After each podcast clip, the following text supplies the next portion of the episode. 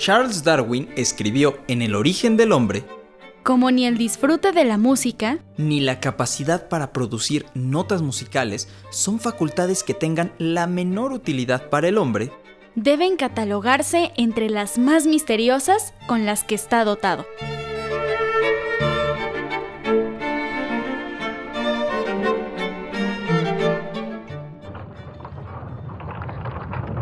Descubrimientos.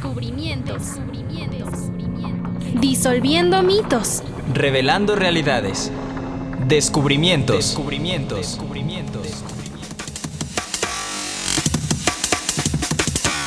Hoy, en Expedientes Científicos, hablaremos sobre los ratones de laboratorio. En Tonalidades de la Ciencia, escucharemos sobre la misteriosa relación entre la música y la memoria. En A Pescar Ciencia, nuestra reportera Aline encontró la formidable vida de Matilde Montoya, primera mujer mexicana en titularse como médica. En Hurgando Textos leímos el relato La jornada de un periodista 2889 de Julio Verne. Hola Didier. Hola Ari, ¿cómo estás? Muy bien lista y preparada para viajar por el formidable universo de la ciencia. ¿Y tú? Yo también ya estoy en mis marcas. ¡Comenzamos!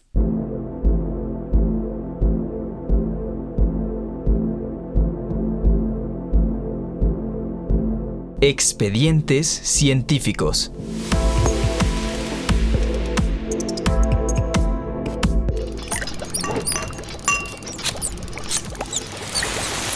Didier, ¿Te has preguntado por qué en los laboratorios usan ratones para hacer las pruebas de medicamentos que luego usaremos los humanos? Sí, y a veces no estoy de acuerdo en que se usen animales para esas pruebas, pero creo que son necesarios. Así es. Vamos a contarles a nuestros amigos sobre este delicado ratón de laboratorio, y digo delicado porque es más pequeño que otras especies.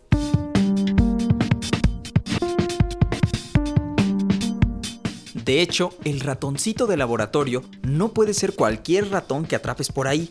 Lo usual es que sean de la especie Mus musculus. Se caracterizan por ser blancos con sus ojos rojos. Por lo mismo, al ser de esta especie, deben ser endogámicos, es decir, de una misma familia.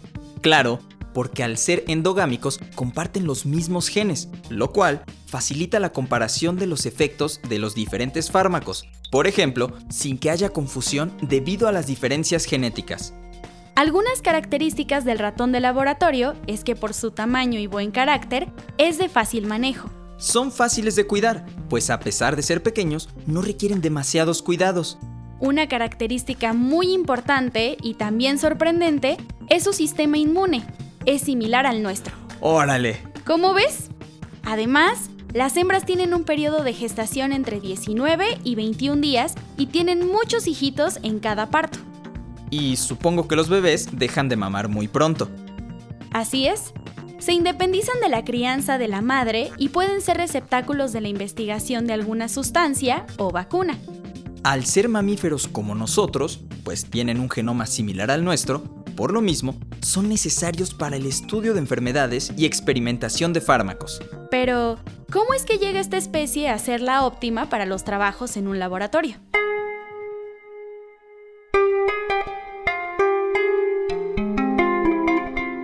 Al parecer, existe el registro de un fósil de la especie Mus musculus que data de alrededor de 10.000 años, tiempos en que ya se practicaba la agricultura, y esto favoreció la convivencia de esos ratones con el ser humano. En 1628, el médico británico William Harvey usó a estos ratoncitos para estudiar la anatomía, lo que me permite conocer el sistema de circulación sanguínea. Varios hombres de ciencia usaron a estos ratones para hacer experimentos, como por ejemplo Joseph Priestley, quien en 1774 experimentó la acción de varios gases. El químico Priestley logró lo siguiente. Voy a aislar el oxígeno molecular y concentrar los rayos solares sobre el óxido de mercurio. Veo como un ratón puesto en este gas no muere y se muestra activo. Había descubierto el oxígeno.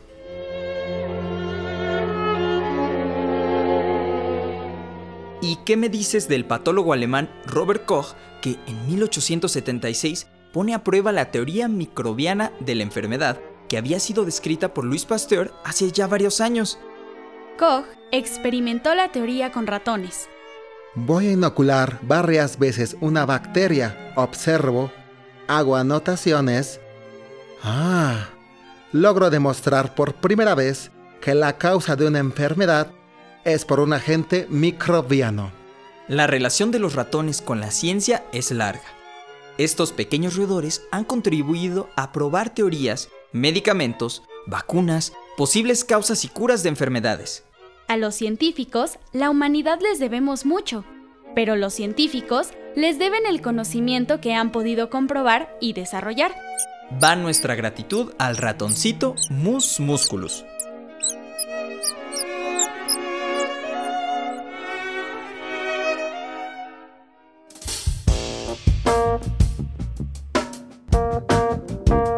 Tonalidades de la ciencia.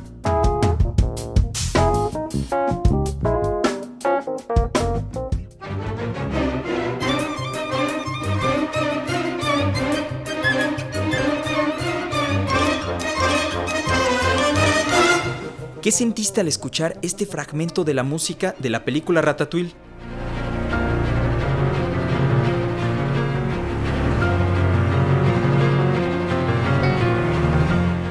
¿Y con Ron de la película de Flash? Para la mayoría de las personas, la música les sirve para entretenerse, les apasiona y lo saben todo sobre ella, o simplemente es un pretexto para bailar o cantar pero también tiene el poder de hacerles recordar algún suceso importante de su vida. Se dice que tiene el poder de calmar a las fieras. Mucho se ha hablado de las posibilidades terapéuticas que tiene la música, de lo relajante y lo reconciliadora que puede llegar a ser. A pesar de que la música es parte constante en nuestras vidas, de que está prácticamente en todos lados, es un misterio cómo repercute en la memoria.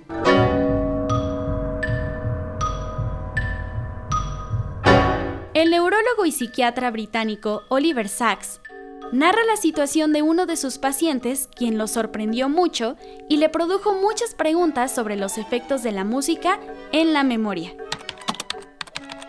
Todo empezó cuando una famosa escritora le mandó una carta contándole sobre su padre, quien hacía 13 años había sido diagnosticado con Alzheimer. Después de ese tiempo, la memoria de su padre estaba muy deteriorada no recordaba cómo ponerse los pantalones. Se quedaba mirando los zapatos sin saber para qué eran. Se afeitaba con pasta de dientes en vez de con jabón y poco a poco la iba olvidando a ella. Pero lo sorprendente es que recordaba las letras de las canciones que durante 40 años cantó con un grupo de amigos. Cuando el doctor Sachs conoció al padre de la escritora, en vez de preguntarle sobre los presidentes de Estados Unidos o cuestionarle sobre la fecha de ese día, como hacían todos los doctores, le pidió que le cantara una canción. El señor Geist, que así se llamaba el paciente, lo pensó unos segundos, se aclaró la garganta y comenzó a cantar con su bella voz de barítono. Out in the darkness, a fugitive running. Su hija le contó que cuando descubrió que su padre cantaba sin equivocarse, tuvo la esperanza de que si le contaba su vida con canciones o le explicaba así las cosas cotidianas del día a día, podría retrasar los efectos del Alzheimer. No tuvo éxito. La memoria de su padre cada vez se perdía más y con ella la persona que había sido su padre. El doctor Sachs se preguntaba por qué la música perdura en la memoria de las personas que están en un proceso avanzado de demencia. También le causaba mucha curiosidad por qué mientras cantaba el señor Geist parecía volver a ser él. Cuando terminaba, seguía siendo un hombre amable y educado que volvía a perderse en la nebulosa de la amnesia. En otros momentos, cuando escuchaba alguna melodía, podía seguirla silbando sin perder ninguna nota, pero cuando le preguntaban qué canción era, no tenía respuesta y a los pocos segundos ya la había olvidado. En los meses que siguieron, la memoria del señor Geist fue deteriorándose rápidamente, al grado que ya no podía cantar con claridad, y cuando no pudo recordar las palabras, hubo una melodía que permaneció en su cabeza y que silbó casi hasta los últimos días. ¿Cómo funciona la música en nuestra memoria? ¿Qué misterio guarda la música?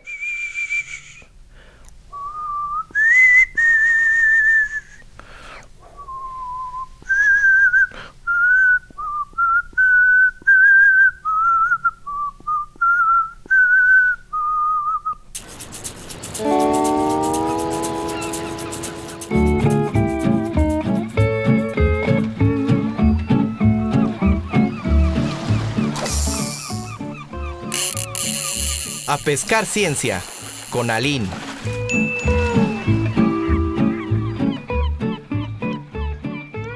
Nuestra amiga Lynn se fue a pescar ciencia y encontró la formidable historia de Matilde Montoya, quien desafió a la sociedad del siglo XIX al inscribirse en la Escuela de Medicina.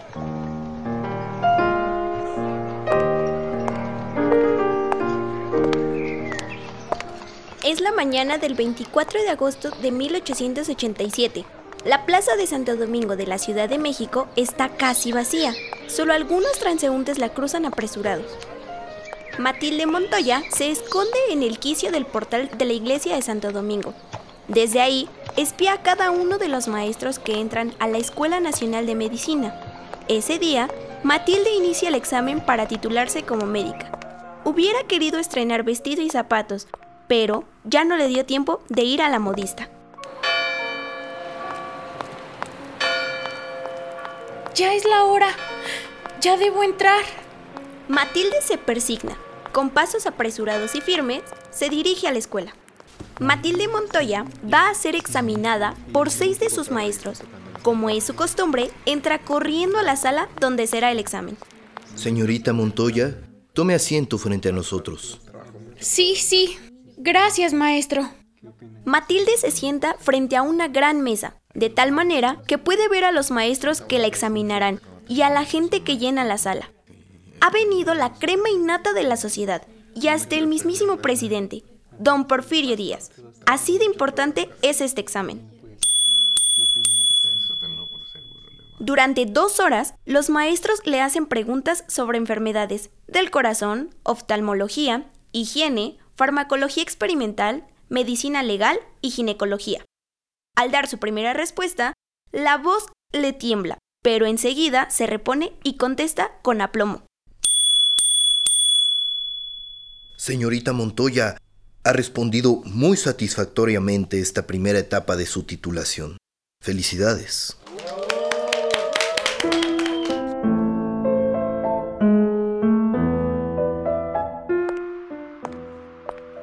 Al día siguiente, poco antes de las 6 de la mañana, Matilde entra al Hospital de San Andrés, que ahora es el Museo Nacional de Arte. Ahí se llevará a cabo el examen práctico. Ay, no. No voy a poder. Ay, ahora sí me voy a desmayar. En ese entonces, las salas del hospital estaban en la penumbra. Eran húmedas y olían mal.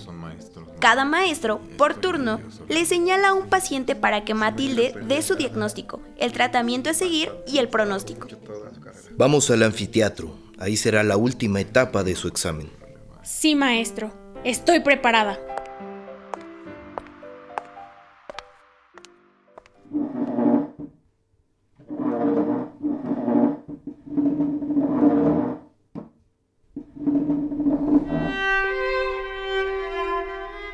El anfiteatro es el lugar donde estudian y practican con cadáveres. Allí hay una plancha y sobre de ella un cuerpo.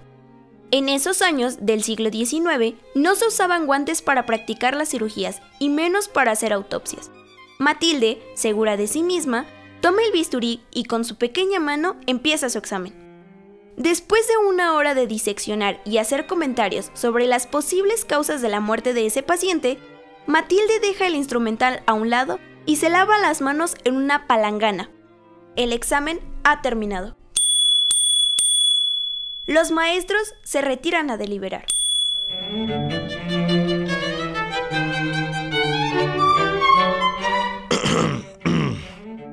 Este jurado médico ha determinado, por unanimidad, que Matilde Petra Montoya la fragua es apta y capaz para recibir el título de médica cirujana partera. Matilde, rodeada por su madre y todos sus compañeros y amigos, se desmaya. ¿Está bien, Matilde? Ay, sí, sí, maestro. Es este corsé. La costumbre es que el pergamino donde se asienta el título de medicina se entregue algunos días después de haber aprobado los exámenes.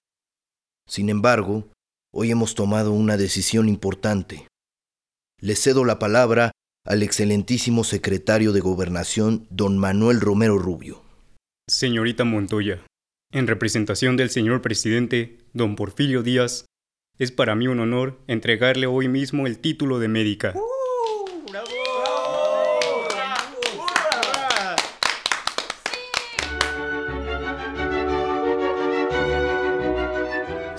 Compañeros de carrera forman dos filas en el pasillo de salida del hospital para que Matilde camine por en medio.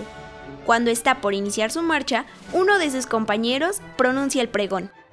Por esa puerta, a las 6 de la mañana, entró la señorita Matilde Montoya. Cinco horas más tarde, sale titulada la primera mujer mexicana como médica cirujana partera. ¡Felicidades!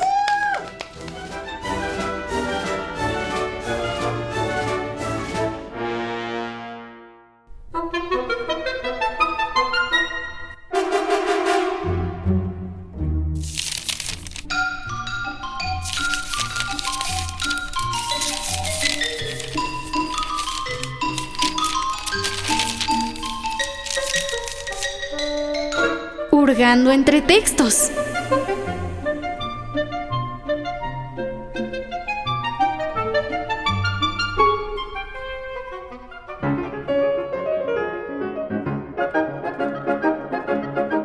Julio Verne, escritor francés, nació en la ciudad de Nantes en 1828. A pesar de que en su juventud no viajó, escribió una serie de novelas sobre viajes extraordinarios, como 20.000 leguas de viaje submarino, o Viaje al centro de la Tierra, o De la Tierra a la Luna. Algunas de ellas han sorprendido a los lectores de hoy por su predicción futurista. Uno de sus relatos es La jornada de un periodista americano en el año 2889. Si bien es considerada una de sus narraciones más raras, lo que cuenta en ella sí que es sorprendente. Julio Verne lo publicó en inglés por primera vez en febrero de 1889 en la revista estadounidense The Forum. Al año siguiente se publica ya en francés con algunas modificaciones. En este relato cuenta un día en la vida de Francis Bennett, dueño y director del Earth Herald, uno de los periódicos más importantes de Estados Unidos y del mundo, que ha permanecido en la familia por 30 generaciones. Si Gordon Bennett viera a su tataranieto dirigir el periódico que él fundó, se sentiría muy orgulloso y también sorprendido, pues Francis había inaugurado e impulsado con audacia el periodismo telefónico. Escuchemos parte de la jornada laboral de este joven periodista y director del Earth Herald. Era pues el 25 de julio de 2890. Edith Bennett, la esposa de Francis, llevaba ocho días de viaje por Europa. Ese día se encontraba en París. La primera preocupación de Francis Bennett fue, pues, poner en funcionamiento su fonotelefoto, cuyos hilos iban a dar a la mansión que poseía en los Campos Elíseos. ¿Escucharon? ¡Fonotelefoto! Ari, deja oír. Ah, sí, sí, sí. El teléfono complementado por el telefoto, una conquista más de nuestra época. Si desde hace tantos años se transmite la palabra mediante corrientes eléctricas, es de ayer solamente que se puede transmitir también la imagen. Valioso descubrimiento a cuyo inventor Francis Bennett no fue el último en agradecer aquella mañana cuando percibió a su mujer reproducida en un espejo telefótico, a pesar de la enorme distancia que los separaba. ¡Espejo telefótico! Bueno, Esto es formidable. Shh. Ay, sí, ya me callo. Nada más digo que Francis no pudo charlar con Edith, pues ella había llegado muy tarde por la noche y aún estaba medio dormida. Ah, ok, sigamos escuchando el relato. Francis Bennett llega a sus oficinas y empieza su ronda por las secciones del periódico. Una de ellas es la sala de reportajes. Sus 1.500 reporteros, situados entonces ante sendos teléfonos, les comunicaban a los suscriptores las noticias del mundo entero recibidas durante la noche. Además de su teléfono, cada reportero tiene ante sí una serie de conmutadores que permiten establecer la comunicación con tal o cual línea telefónica. Así los suscriptores no solo reciben la narración, sino también las imágenes de los acontecimientos obtenidas mediante la fotografía intensiva. Ya no iba a decir nada. Ah, bueno, sigamos entonces. Después de visitar varias salas del periódico, dar una indicación acá y otra allá, ha llegado la hora del almuerzo. Bennett se traslada a su mansión de Centrópolis. La mesa está servida. Francis ocupa su lugar. Al alcance de su mano está dispuesta una serie de llaves y ante él se redondea el cristal de un fonotelefoto, en el cual aparece el comedor de su mansión de París. Fíjate, se está comunicando desde América hasta París en segundos. Ajá, ajá. Ah, sí, eh, dejo que siga la narración. A pesar de la diferencia horaria, el señor y la señora Bennett convienen en tener sus comidas al mismo tiempo. Nada más encantador que almorzar así, frente a frente, a mil leguas de distancia, viéndose y hablándose por medio de aparatos fonotelefóticos. ¿No les parece increíble? Claro, un relato escrito en 1889 y ya está describiendo las telecomunicaciones que se desarrollaron en el siglo XXI. Casi podemos imaginar los fonotelefóticos como los celulares de hoy en día. Si bien lo que describía Julio Verne eran aparatos más grandes como pantallas, es la posibilidad de comunicarse a kilómetros de distancia con la fidelidad y calidad con lo que lo hacemos hoy. A lo largo del relato, Verne cuenta sobre la modernidad y los inventos con que cuenta la humanidad, lo que les posibilita tener noticias de otros planetas. Lean La jornada de un periodista americano en el año 2889. El texto lo pueden encontrar en la biblioteca digital del Instituto Latinoamericano de la Comunicación Educativa. La liga es, en minúsculas y todo junto, bibliotecadigital.ilce.com .edu.mx.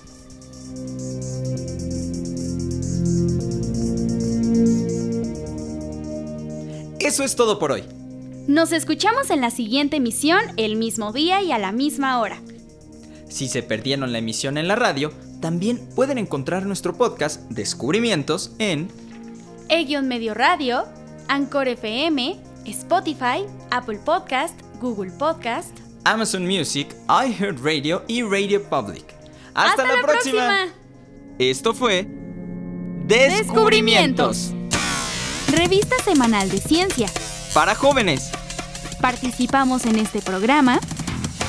Jesús González, Emma Bautista, Jocelyn Vega, José Luis Solano, Luis Luna, Portino Longines, Alejandro Ramírez, Ana Lilia Villarreal, Oscar Solís, Alma Lilia Martínez, Didier Longines, Ariadna Caero, Mateo Bonilla, Aline Sánchez.